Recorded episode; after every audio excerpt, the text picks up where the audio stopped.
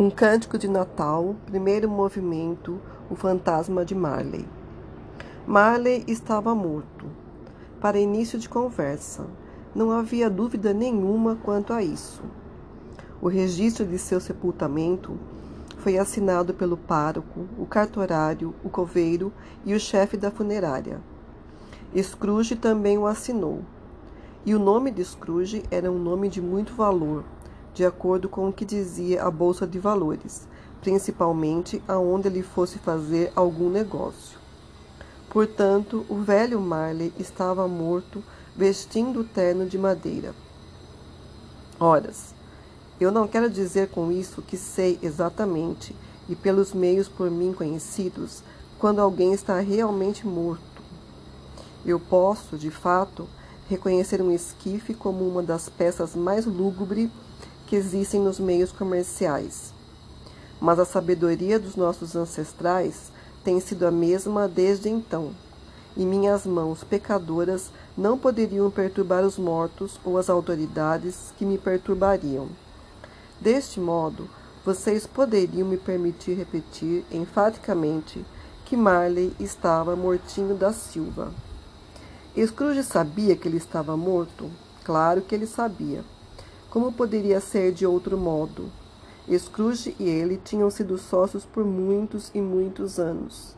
Scrooge era seu inventariante, seu único administrador, sua testemunha, seu único procurador, seu único amigo e a única pessoa a comparecer ao seu funeral para velá-lo. E mesmo que Scrooge não estivesse tão comovido pelos tristes acontecimentos, mostrou ser realmente um excelente homem de negócios, mesmo no dia do funeral, contratando as cerimônias e conseguindo um excelente desconto. A menção ao funeral de Marley trouxe-nos de volta ao ponto em que comecei. Não há dúvida alguma de que Marley estava morto. Isso deve ficar perfeitamente entendido, ou não se compreenderá as maravilhas desta história que estou pronto a narrar.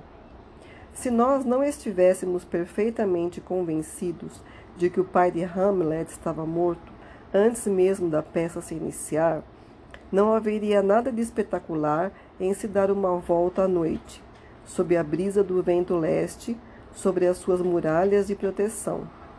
Nada muito diverso do que faria qualquer outro cavalheiro de meia idade que imprudentemente saísse na escuridão do sereno da noite talvez perto do pátio da igreja de São Paulo, para atormentar com grande precisão a mente fraca de seu filho. Scrooge não tinha mandado retirar o nome do velho Marley. Estava ainda lá, bem em cima da porta do armazém, Scrooge and Marley. A firma era conhecida como Scrooge and Marley. Às vezes, as pessoas se dirigiam ao Sr. Scrooge chamando-o de Scrooge e algumas vezes chamando-o de Marley, mas ele sempre atendia pelos dois nomes. Era a mesma coisa para ele, afinal. Oh, mas Scrooge era um unha de fome, um sovina, isso sim, um velho pecador ambicioso, duro, violento, invejoso, cobiçoso e resmungão. Duro e frio como uma pedra que nunca foi maculada pelo fogo generoso, nenhuma vez. Reservado, contido e solitário como uma ostra. A frieza dentro dele congelou suas expressões, entortando seu nariz aquilino, enrugando suas bochechas, endurecendo seus movimentos. Tornou os seus olhos vermelhos, seus lábios finos, azulados, e recheou sua voz áspera com sagacidade. Uma rima congelada cobria sua cabeça e suas sobrancelhas, assim como seu queixo endurecido e ele sempre carregava consigo essa temperatura baixa. Nos dias quentes de verão, ele congelava completamente o seu escritório e não aumentava um grau sequer na época do Natal. O calor e o frio externo tinham pouca influência sobre Scrooge. Nenhum mormaço conseguia aquecê-lo, nem nenhuma friagem o congelava. Nenhuma ventania era tão amarga quanto ele, nem a neve que cai era tão convicta de seus propósitos, Nem a chuva que caía era capaz de ser-lhe sensível. As mudanças do tempo não eram percebidas por ele. Nem a chuva mais forte, a neve, o granizo e o temporal conseguiam tirar alguma vantagem sobre ele ou sobre os seus propósitos. Eles às vezes caíam tão maravilhosamente e mesmo assim Scrooge nem percebia. Ninguém parava na rua para dizer-lhe com simpatia: Meu caro Scrooge, como você está? Quando você virá visitar-me? Nem os mendigos lhe imploravam por um trocado, nem as crianças lhe perguntavam as horas, nem tampouco nenhum homem ou mulher em toda a sua vida sequer lhe perguntou como se chegava a algum lugar. Mesmo os cães guias dos cegos pareciam lhe conhecer, e quando eles viam que esse se aproximava, puxavam os seus donos para os vãos da porta e para os pátios internos, agitando suas caudas como a dizer: Nenhum olho é tão bom quanto o olho do mal, mestre das trevas. Mas quais eram as coisas que importavam a Scrooge? Havia poucas coisas que ele realmente gostava. Para manter seu avançar nas ruas lotadas da vida, ele mantinha afastado toda sorte de simpatia humana, o que todo mundo sabia que realmente enlouquecia Scrooge. Uma vez, de todos os bons dias que existem no Natal, em uma véspera de Natal, o velho Scrooge se sentou em seu escritório, como sempre ocupado.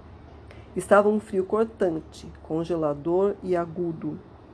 Havia muita neblina também, e podia-se ouvir o povo passando pela praça, respirando com dificuldade, guardando as suas mãos junto de seus peitos e batendo os pés no chão de pedra para aquecê-los.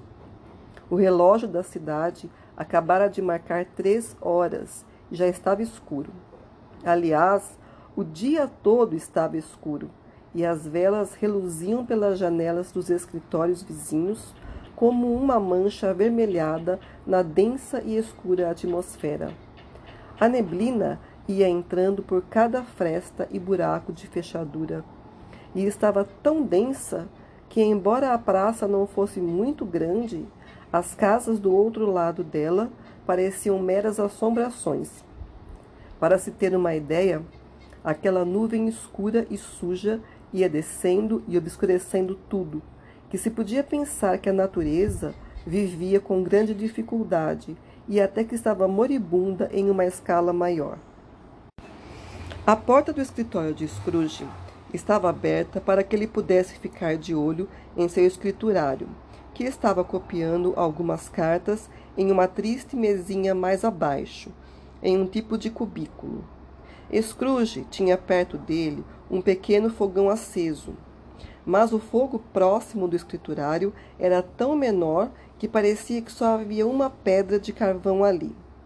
Mas mesmo assim ele não podia enchê-lo, pois Scrooge mantinha a caixa de carvão em sua sala, e seguramente, se o funcionário aparecesse com sua pá por ali, o patrão poderia entender que talvez fosse necessário substituí-lo. Por causa disso, o escriturário colocava uma manta branca de lã sobre os ombros e tentava se aquecer perto da vela. Mas, não sendo um homem de grande imaginação, nada conseguia. Um Feliz Natal, tio! Deus o abençoe! gritou uma voz animada. Era a voz do sobrinho de Scrooge, que tinha aparecido tão de repente que mais parecia ser uma intimação do que uma aproximação de fato. Bah! disse Scrooge. Embusteiro! Ele tinha se aquecido tanto com o seu rápido caminhar no meio da neblina e da friagem que o sobrinho de Scrooge estava todo suado. Seu rosto era rosado e bonito. Seus olhos brilhavam e sua respiração era morna. Tio, o Natal, Coisa de embusteiro, disse o sobrinho de Scrooge. Eu não acredito nisso, tenho certeza. Eu acredito, disse Scrooge. Feliz Natal.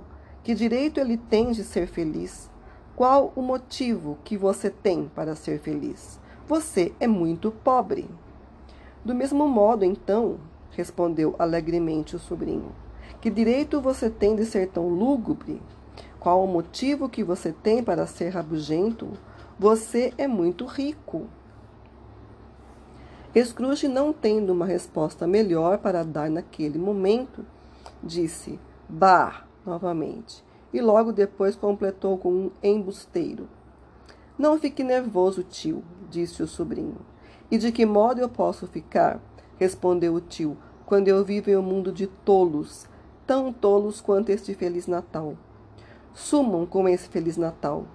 O que é a época do Natal a não ser uma época de contas a serem pagas sem dinheiro, um tempo para se descobrir um ano mais velho e nem uma hora mais rico, um tempo de se fazer o balanço de seus livros e depois lançar todos os itens neles, ao longo dos doze meses completos, se descobrir completamente morto.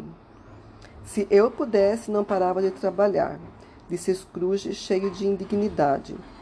Todo idiota que aparece com um Feliz Natal nos lábios deveria ser cozido junto com o seu próprio cozido e enterrado com uma estaca atravessando o seu coração.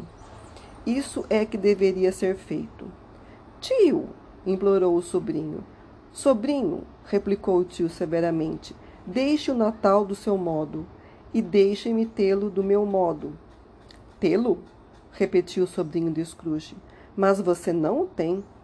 Deixe-me em paz, então, disse, disse Scrooge. Isso pode fazer muito bem a você. Pode fazer muito bem a você, de fato. Há muitas coisas que eu posso fazer que de fato não me dão lucro algum, ouso dizer, respondeu o sobrinho. Natal está entre elas. Mas eu tenho certeza de que sempre penso na época do Natal, quando ele está chegando, como uma época boa, à parte da devida veneração à sua origem e aos nomes sagrados.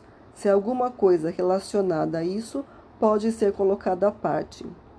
Um tempo de perdão, caridade e prazer únicos, a única época que conheço ao longo do calendário do ano, quando homens e mulheres parecem consentir abrir livremente os seus corações que se encontram fechados e pensar nas pessoas como sendo companheiros numa longa jornada até o túmulo e não como uma outra raça de criaturas cheias de orgulhos em seus caminhos.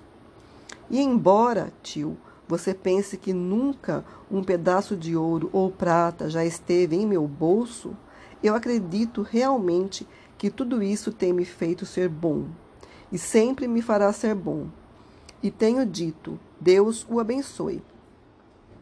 O funcionário em sua escrivaninha aplaudiu involuntariamente, mas imediatamente, percebendo-se da impropriedade cometida, começou a mexer no fogo e extinguiu o último fragmento de brasa para sempre.